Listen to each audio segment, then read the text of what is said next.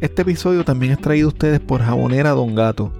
Los jabones Don Gato son hechos a mano, sin químicos dañinos ni detergentes. Son elaborados con aceites naturales, esenciales y aromáticos seguros para la piel. Pruébalos y siente la diferencia. Visítalos en jaboneradongato.com y utiliza el código CrimePod para obtener un 10% de descuento en tu compra.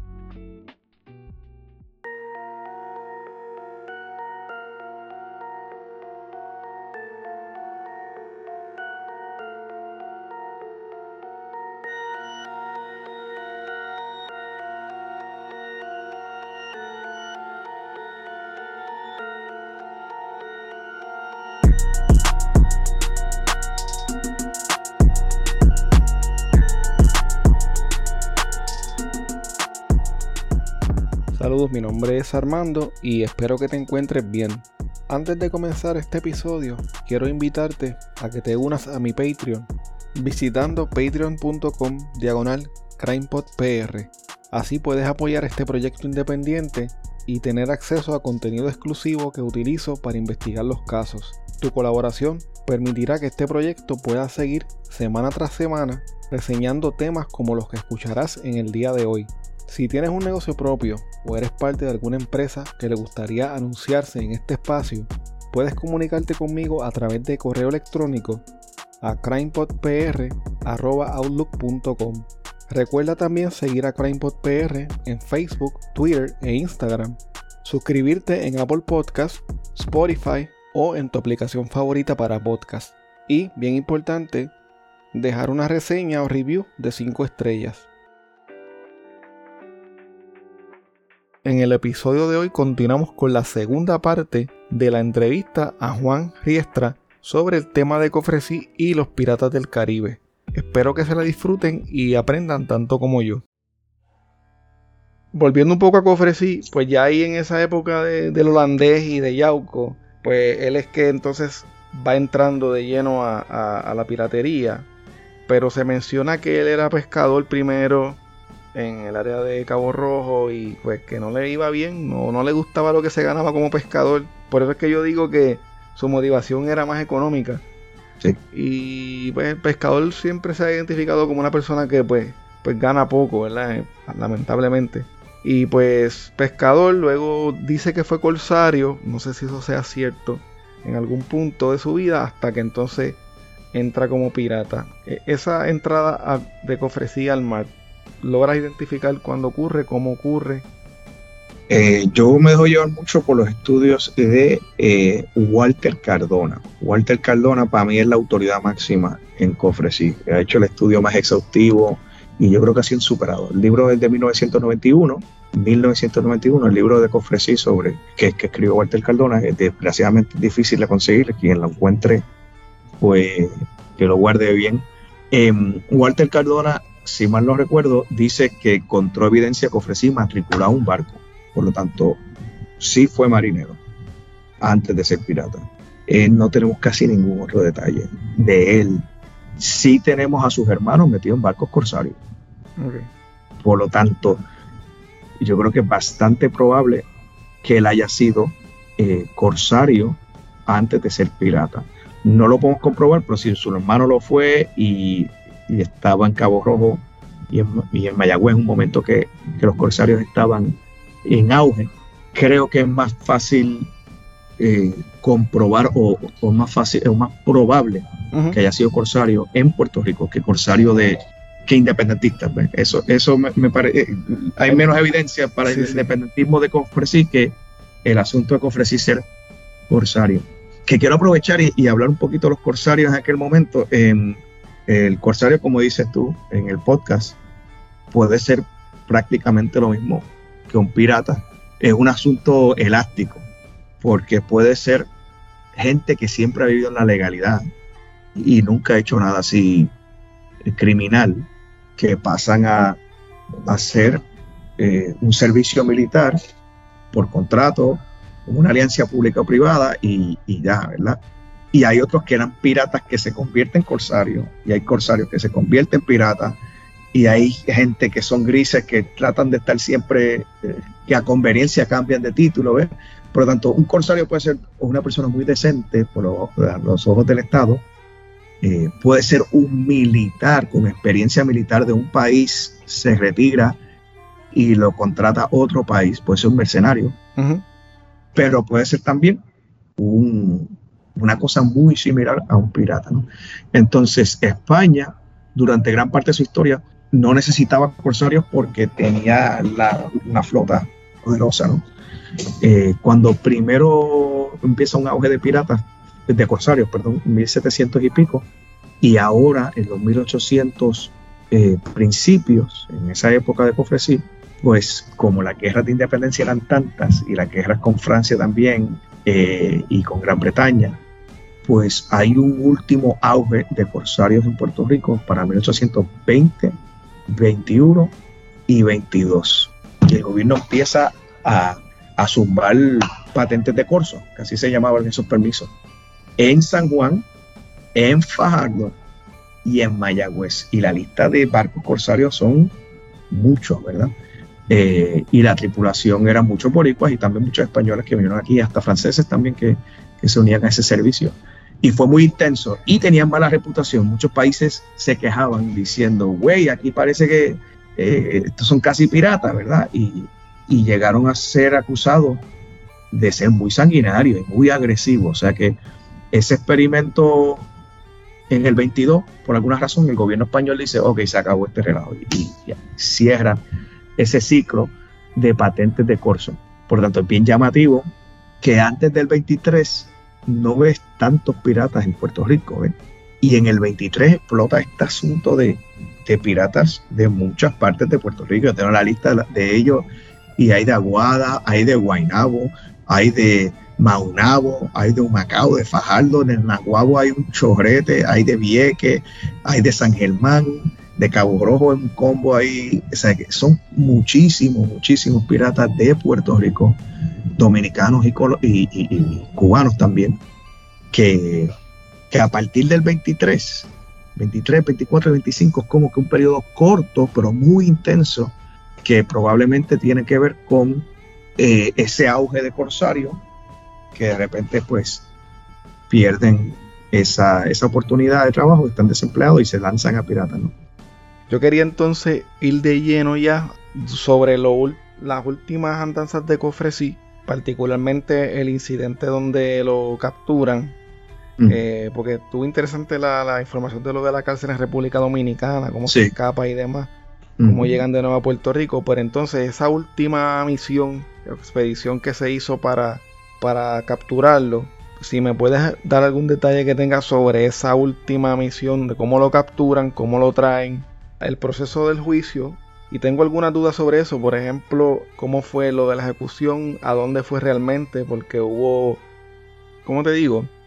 Se entiende que es, fue en el morro, eso es lo que, la, información general que pude adquirir, pero hay un, un historiador que menciona que fue en el monasterio de los dominicos, no sé por qué, pero está por ahí esa, esa, esa información. Eh, hay algo bien interesante que quien único puede saber eso es alguien que lo haya escrito, que fueron las últimas palabras de Cofresí, donde convenientemente, ¿verdad? Se confiesa de toda la gente que la había matado. Me parece un poco de fábula, pero pudiese ser también una manera de él de, de querer levantar su figura y de que no, yo he matado un montón, mátenme ahora y pues de su entierro. Un desafío. Un desafío, sí, de, que yo soy el más macho y mátenme ahora y no quiero que me vende los ojos. Todo parece también medio novelesco, pero pudiese ser una realidad. Háblame de, ese último detalle y, de dónde realmente enterraron a, a que es una duda que yo también tenía. Este, el asunto de las últimas palabras, eh, tendría que repasarlo, pero la impresión que yo recuerdo tener es que eso que dijo de haber matado a, cientos de personas, mm, yo, yo no estoy claro si realmente lo dijo. Tengo en cuenta que sí existe esa tradición, pero no recuerdo haberlo puesto entre las cosas que están más comprobadas. Creo que lo dejé en las cosas que se dicen, pero que no se ha comprobado bien, aunque tendría que repasarlo. Si después lo, lo repaso, y te lo confirmo. Lo que sí me parece que está documentado es la cuestión de no vendarse los ojos. Ok. O sea que, y a mí me parece un detallito, eh, es, mano, te van a matar, va a estar a punto de morir. Y, para él es importante aún en ese momento hacer un gesto de desafío. Eso significa que es, el ser desafiante para él es algo bien importante. Y creo que, eso dice mucho. O sea, tú el momento que vas a morir, tú quieres desafiar. Imagínate, yo, yo, yo no pienso así, no sé, no, he estado en esa situación, pero significa que una persona que lo tiene ahí, en que es su instinto, ¿no? Y me, lo gustó mucho como tú explicaste su captura. La captura que ofrecí es, impresionante. Te voy a decir cómo, porque yo creo que es que dice mucho de su personalidad. Si tú ves, eh, yo compartí un mapa que, si lo compartes con los. Sí, yo lo voy a compartir.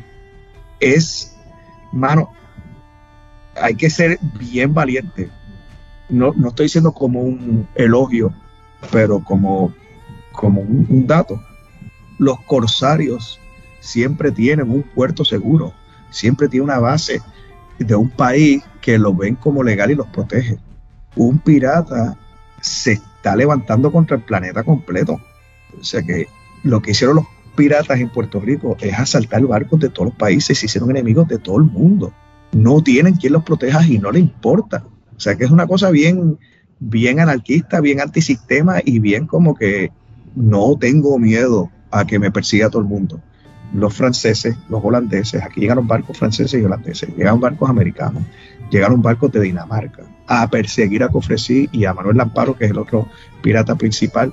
Eh, llegaron barcos dominicanos, llegaron barcos de Colombia, llegaron barcos de España, de Gran Bretaña, o sea, ocho países haciendo un esfuerzo internacional para buscarlos durante tres años intensos. Y tú te esperarías que una persona que está en esas andanzas, cuando vienen la, autoridad a buscarlo, pues que se van a, a un poco o esperar que la cosa se, se enfríe. Y no, tú lo que ves es un, escalamiento constante. Viene más barco y Cofresí se hace más bravo todavía. Y eso se va acelerando el 23 empieza con un ritmo, 24 se pone más intenso, capturan a unos cuantos, se escapan y vuelven a la carga. Al final del 24 el ritmo de ataque es muy superior al anterior. Y ya para el 25, enero, febrero, son como, como 4 o 5 ataques por mes, una cosa, o sea, cuando lo capturan, el tipo está increchendo full, o sea que uno se esperaría que, estuviera como que bajando un poco y, y después lo capturan, ¿no? Esa última batalla es muy épica y, duró más de 40 minutos y le hicieron un pescado, como dicen. Era un, era un barco de mercantes, lo llenaron de, militares americanos en coordinación con que es una táctica que es una táctica que usaban los piratas. Exactamente. Cuando e, le hicieron lo mismo. Eh, cuando ellos levantaban la bandera por ejemplo él levantaba la bandera de Gran Colombia los barcos pues se confiaban y una vez ya estaban cerca subían la bandera pirata y vamos entonces a atacarlo. O sea que prácticamente le hicieron lo mismo. Exactamente. Y él, cuando se va acercando para capturar ese barco, el barco abre fuego y ese es el momento que tú dices, ok, hay que, tuvo que echarse para atrás. No, y el tipo vuelve a la carga y contesta. Y entonces el barco vuelve a disparar. O sea que como tres veces el tipo intenta, antes de decir, ok, Corillo, tenemos que irnos. O sea que sus, sus compañeros están heridos, varios muertos y el tipo ensangrentado pues vuelve a la carga y, es una cosa bien, verlo en una secuencia de películas debe ser bien impresionante. Eh, hasta que entonces el barco empieza a alejarse eh, y se, se lanzan al mar para conseguir la orilla y van caminando. Yo entiendo que iban para porque van hacia el, hacia el este y van capturando a ellos uno a uno. Cuando lo encuentran, a medianoche por un camino de Guayama que iba camino a, a Patillas. Yo sospecho que pudo haber sido Arroyo. Arroyo no existía como municipio todavía, pero si estamos hablando de la frontera entre Guayama y Patillas, pues pudo haber sido cerca de Arroyo. Y son varias personas que lo, que lo rodean. El tipo está herido y no se rinde. Y herido decide pelear con ellos. Se trata de escapar, le meten un tabuco, le disparan y se hiere de nuevo. O sea que tras que estaba herido antes de que lo acorralaran a pie, estoy hablando cuando lo acorralaron en, el marcha ya eh, el, día siguiente de noche, le pegan un tiro. El tipo, según cuentan, rodó incontrolablemente en el piso. O sea que ese balazo lo, lo, lo jamaqueó. Y el hombre se levanta y saca la navaja y, y, y, se salta y pelea con una navaja frente a varias personas que andan con antorcha, con machete y con armas de fuego. Como tú dijiste, la única manera de, de arrestarlo fue darle tajos por todos lados con, con machete. O sea que tuvieron que dejarlo embaratado para que el tipo soltara aquel cuchillo. Y luego con el soborno que le ofreció el alcalde de, Guayama, que era una cosa muy común. Hay otros piratas que consiguieron un soborno constante.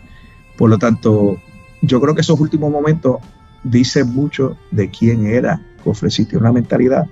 El desafío era como que su instinto natural y no tenerle miedo a nadie. No lo digo como una cosa buena ni mala, estoy diciendo, pues este, ese es el perfil, no lo quiero ni, ni glorificar ni criminalizar.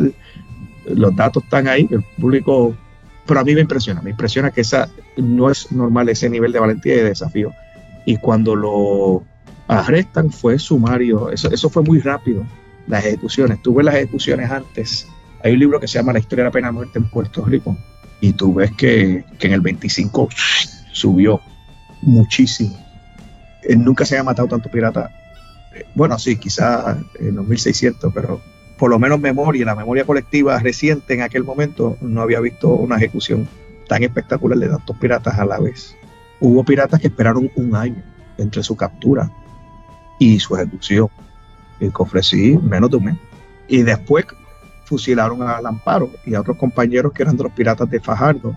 Y es como si el gobernador perdiera la paciencia y el gobernador estaba consciente que se escapaban mucho. Yo, yo no había visto los piratas de, la película de los piratas del Caribe de, Disney hasta recientemente porque todo el mundo me lo comentaba y yo, bueno, tengo que verlo. El verano pasado estuve poniéndome. Y una cosa que me da risa es que lo que menos te esperaría es bastante histórico.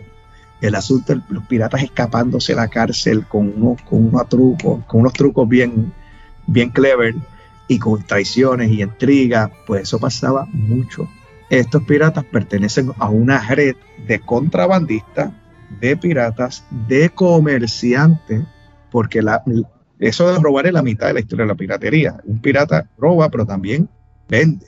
Es la cuestión de lo que roba lo vende y lo, para sacar chavo. Por lo tanto, tenía colaboradores y accionadores en toda la isla y facilitaban escaparse. Y es como que el gobernador diciendo, pues mira, si lo dejamos mucho tiempo vivo en preso, eh, darle oportunidad para que se, se fugue y decida hacer una exterminación. La palabra que muchas veces dicen es hay que exterminar esta polilla. Eh, lo vengo de una manera muy, muy, muy negativa. Y 1825 no solamente es el final de la piratería en Puerto Rico, la piratería relevante, es el último capítulo en la historia de la piratería en el Caribe y son 300 años, porque los primeros piratas en el Caribe en 1520 y pico. Se es interesante ver que es que en la misma década que se cumple 300 años. Eh, y de hecho, si vas un poquito para atrás y lo pones en un contexto internacional, la piratería de esa última época estaba siendo eh, perseguida y exterminada en diferentes lugares hubo muchos focos de piratería en otros lugares. Por ejemplo, eh, eh, Amelia Island, en Florida, hubo un punto ahí de piratería bien fuerte que un poquito antes, por un esfuerzo internacional, acabaron con ellos, los exterminaron. Después existió la isla barataria por, eh, por New Orleans, por New Orleans, que tuvieron los hermanos Lafitte. Luego en Galveston, Texas. Después hubo otro punto piratesco en Cuba. Tú vas viendo que antes del 23, 24 y 25, que son las fechas claves de Cofresí y de los piratas de Fajardo, Lamparo, uno a uno, el esfuerzo internacional de muchos países poniéndose de acuerdo, van acabando con los centros piráticos, ¿no? Y Puerto Rico está como que el último refugio de los piratas que van a dar la batalla. Estos muchachos no quieren eh, rendirse. Y de hecho llegan de otros países. Hay cuatro ingleses apoyando a los piratas boricuas. No dirigiendo, sino siguiendo órdenes de los piratas puertorriqueños. Cuatro ingleses, imagínate. Uno de Liverpool, que es el país de los, de los, Beatles, eh, este, el puerto, ¿no? O sea que es bien impresionante ver que Cofresí y el 25 cierran el último capítulo de la piratería en Puerto Rico, pero también la piratería en todo el Caribe. Eh, y creo que es muy significativo. Sí, puedes encontrar piratas después, pero eh, son piratas de... De poca monta. De poca monta, sí, sí. Son misceláneas y los capturan rápido y, duran poco. Me gustó mucho e-, ese detalle que acabas de dar y obviamente pues me da pie a la imaginación y, a pensar tantas cosas. Hablaste de la película de, Pirates of the Caribbean. Eh, yo estuve eh, recientemente escuchando un podcast que yo oigo, se llama The Last Podcast on the Left. Es el único podcast de True Crime que yo escucho ahora mismo porque como yo hago un podcast de True Crime y como ese podcast es un híbrido de comedia y crimen, pues lo escucho porque es interesante. Y no sé si me inspiré en ellos necesariamente, pero ellos estaban hablando hace unas semanas de, de Blackbeard, un pirata. Y mencionan a la FIT y hablan mucho de, en detalle de, los códigos de los piratas y un montón de cosas, de las armas que utilizaban y demás. Entonces, dos cositas que quería para finalizar preguntarte que se me quedaron. Eh, yo soy apellido Torres, ¿verdad? Y hay uno de los piratas que menciona Carlos Torres de Fajardo que era un africano, que era un pirata y que, según lo que yo leí, dice una versión que Eric es esclavo de, de Cofresí y que cuando los van a ejecutar a todos, a él no lo ejecutan, a él lo venden como esclavo. Y es algo que leí en otras partes que también pues a, los piratas negros pues no los mataban o lo, que hacían era que los vendían como esclavos. Pues, por la cultura que había en aquel momento. E, esa, ese cuento de Carlos Torres brevemente, eh, quiero que me comentes de eso. Y para finalizar, algo que tú me mencionaste cuando estábamos hablando ayer, que me hables del amparo del cofrecí de Fajardo, para, para quizás abrir paso a que en un futuro bien lejano yo pueda hacer un, podcast sobre, sobre el otro cofrecí. Pues súper, hermano, con mucho gusto. Yo creo que hay un, una confusión con Carlos Torres. Yo creo que Carlos Torres no era el esclavo de Cofresí. Me parece que el eh, hay otro Carlos que se llama Carlos Díaz y hay otro. es posible que creo que era confusión con tres. Hay uno que era un negro de Cofresí, un esclavo, que no lo consideraron pirata. Okay. O sea que ese no lo fusilaron. Y, y, y nada, lo vieron como una persona que estaba o ajeno, más bien como propiedad. Quizás así lo vio el, gobierno español. Los compañeros que eran considerados piratas fueron todos fusilados, todos. Y te iba a decir, Carlos Torres tiene un historial impresionante. Sí, porque el, otro que está es Carlos Díaz, eh, Carlos Díaz, que es de, Trinidad, de la isla Trinidad, Trinidad y Tobago. Sí. Ese es el otro. Ese es el otro Carlos. Pero me parece que ese también fue fusilado. ese fue fusilado, sí. Entonces, Lo que pasa es que en el documento que yo leí, pues hace un, al final, como una nota al calce, que dice, no dice el nombre, pero dice Torres, fue el que fue vendido como esclavo. Pero no sé si era otro Torres. Sí, yo creo que... Carlos Torres. Yo creo que la gente confundió el negro Carlos, creo que se llamaba, con... Eso está en el libro de Cardona mejor explicado, pero yo creo que es otro, es otro. Está bien. Y de hecho se vendió en parte para cubrir los gastos del, juicio. Del juicio, exactamente. Entonces, em, Carlos de Torres, le decían. Entonces, eh, ¿qué te va a decir? Yo voy a empezar hablando del amparo primero, porque el amparo es el otro que ofrecí. Y el hombre es totalmente olvidado. Y voy a hablar de Clamparo porque me da la oportunidad de hablar de los negros. Hay quienes dicen que durante varios, mucho, tiempo, la mayoría de los piratas eran negros. Entonces, hay que poco a poco ir rompiendo ese mito del pirata blanco. Eh, Jack Sparrow, tenemos una visión muy anglosajona de los piratas, ¿verdad? Aun cuando ellos eran piratas importantes, muchos de su población eran negros, porque para el negro era una oportunidad de salir de, de la desgracia de ser un esclavo, por ejemplo o negros libres que están buscando mejores oportunidades económicas, ¿verdad? Y eso para mí enriquece la idea del pirata y también enriquece la idea del esclavo, más bien de los negros, porque siempre que hablamos de los negros lo vemos como eh, dentro del tema de la esclavitud. Y entonces enriquece hablar de la negritud en todas sus variables y ver negros piratas siendo amos de su propia libertad y su, y su propio destino, yo creo que nos ayuda a humanizar a los negros. Y también el tema de los piratas del Caribe. Lo que tú y yo estamos hablando son los verdaderos piratas del Caribe, porque los demás eran piratas en el Caribe. Blackbeard, inglés, eh, François Lolona era francés, ¿no?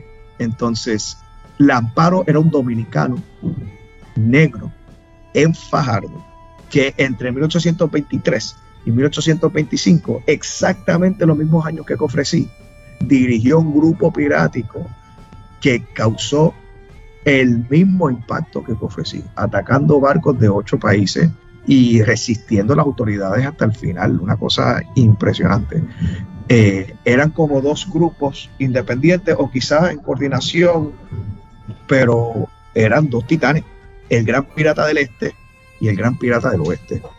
Lo que pasa es que como Confresí era de familia conocida, se romantizó y, se, y se le dio mucha importancia después y se escribió libros y novelas. ¿eh? Entonces eh, se inmortalizó. Lamparo era un pirata negro, pobre, eh, que terminó siendo la persona más poderosa de la piratería en el este. Su mano derecha, un cubano que se llamaba eh, Vivian Hernández. Y ese hombre no lo capturan hasta 1839. Es el último, último, último de, ese grupo. Por lo tanto, es interesante ver que los tres piratas más importantes, Cofresí, en esa época, puertorriqueño, blanco, Lamparo, negro, dominicano, y Vivian Hernández, un cubano, Y cada uno tiene una historia eh, fascinante. Te voy a contar la de Carlos, porque Carlos era negro, de Fajardo, él tendría 26 años cuando lo fusilaron. Por lo tanto, habrá nacido para 1799 y venía de una familia con un historial curiosísimo, muy pintoresco, Carlos. Carlos, su nombre era Juan, Juan Carlos Asensio de Torres.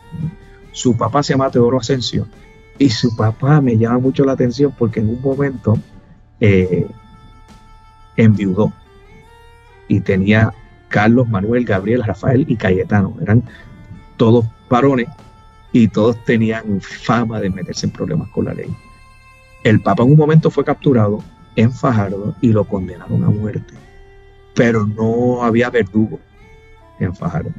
Entonces, entonces el juez le conmuta su sentencia a que ocupara el oficio de verdugo.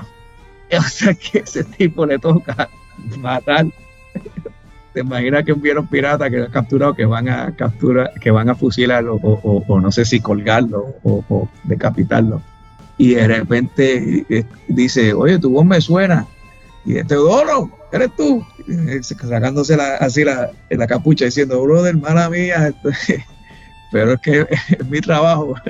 Soy tú o soy yo. Exactamente.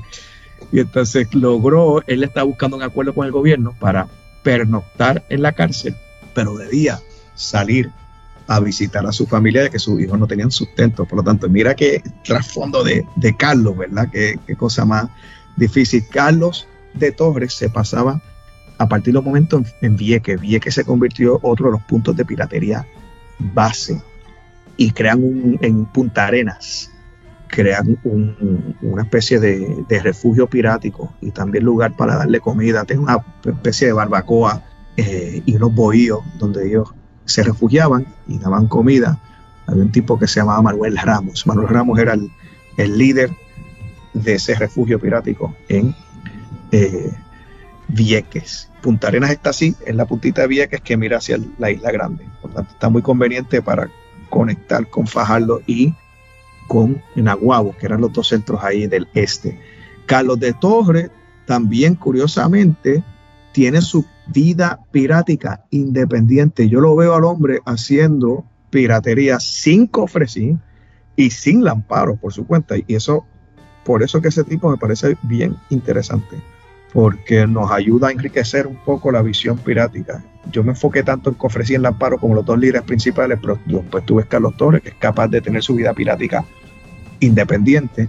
Y él aparentemente dirigió un grupo con otro muchacho que se llamaba Agosto y otro de apellido, Germán Agosto y otro que se llamaba Andrés Machado. Y capturaron una balandra eh, por Fajardo y asesinaron a, uno de los marineros. Y después se fuga, eso fue para 1824. Y después se fuga, después se une a Cofresí.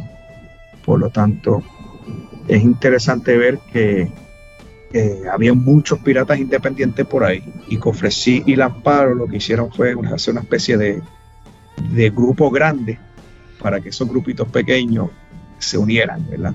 Eh, como un grupo sombrilla.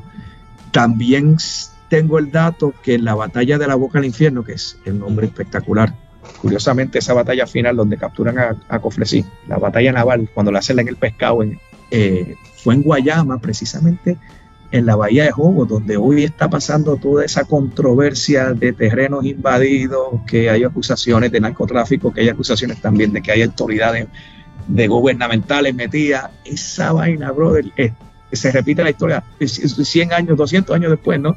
Pues ahí, en esos callos de la boca del infierno, perdón, esos callos de Valle de Jobo, hay dos, hay dos isletas, dos islotes que que no se tocan, pero están así cerca, crean como una, brecha así, y eso lo llaman la boca del infierno.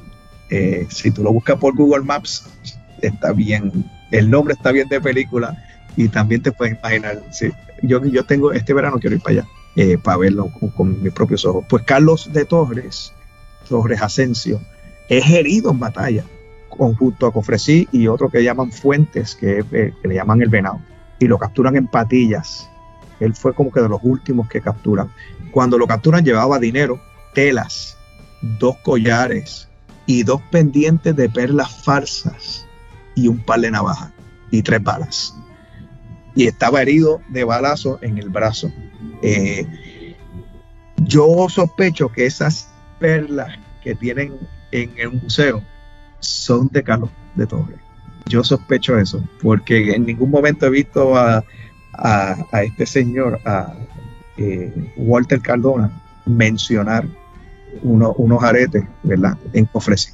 Lo que yo leí de los aretes eh, fue que mucho tiempo después, que también la, historia de los aretes es un poquito cuestionable, mucho tiempo después fue un familiar de Cofresí, ah. no sé de qué línea, creo que fue de los Ramírez de Arellano.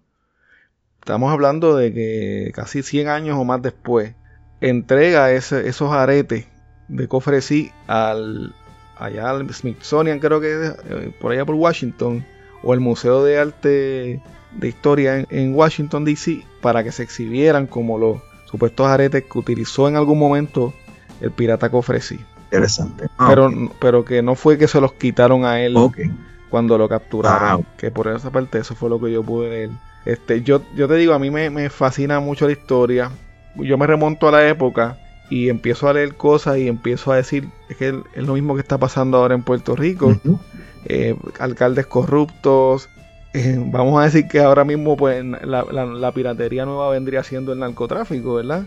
Donde vienen barcos de Venezuela y vienen barcos de Colombia y de aquí salen para otros lugares. Pero es una historia que se repite. Y, y como lo que tú dices de Hobo y es algo bien fascinante que aunque pasen 200 años, los problemas evolucionan un poco, pero se mantienen bastante similares. Yo te quería decir, ¿verdad?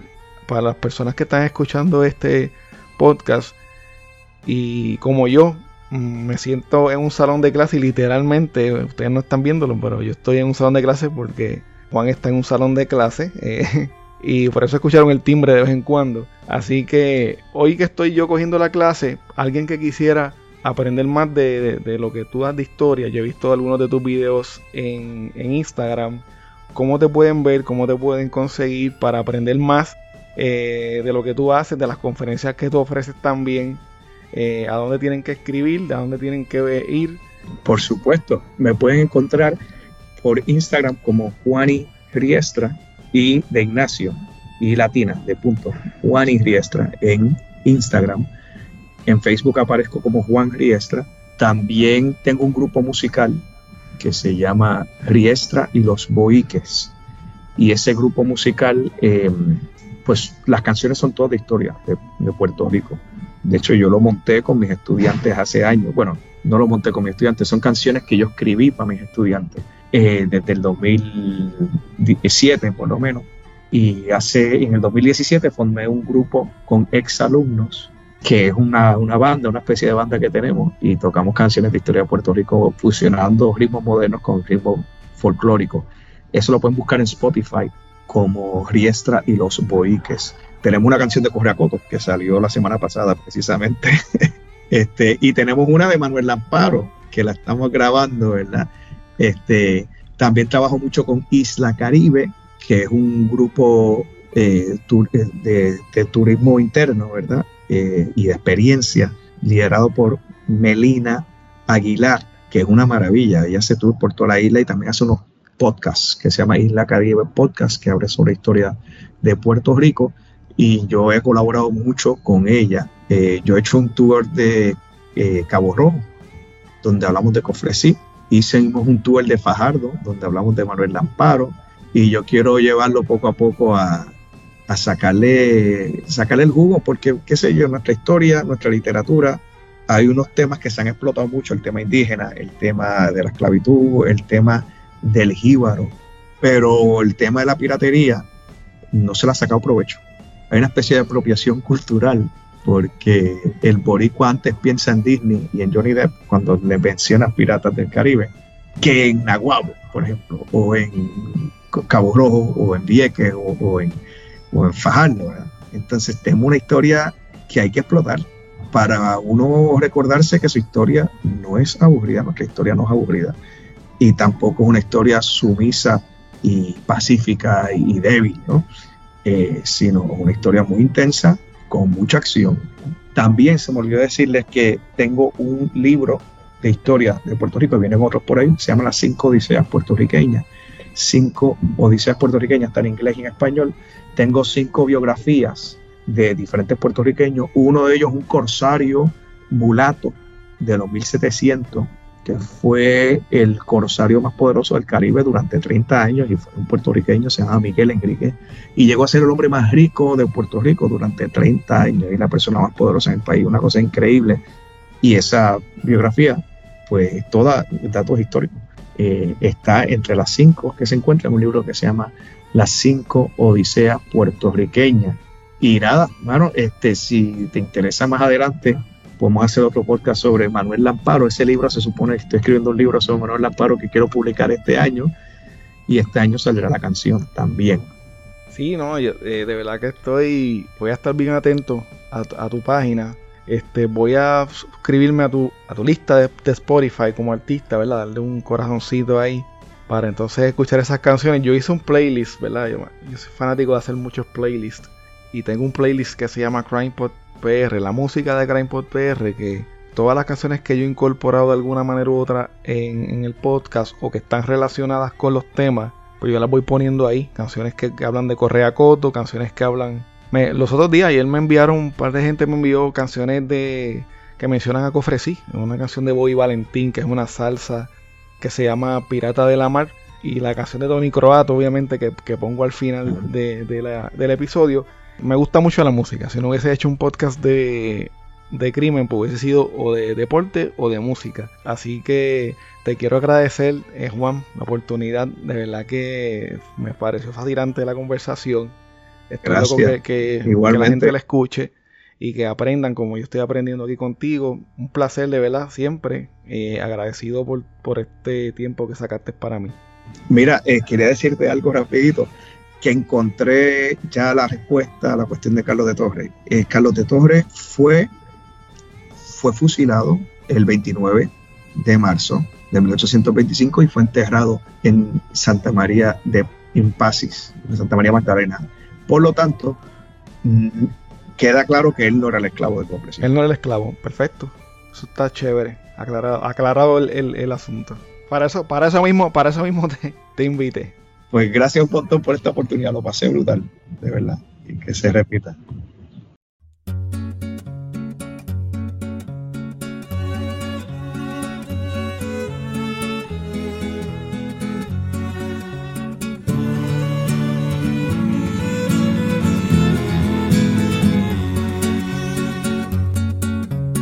60 piratas franceses llegaron a la orilla de Aguada, atacaron al pueblo de San Germán con escopetas y espadas, asaltando casa por casa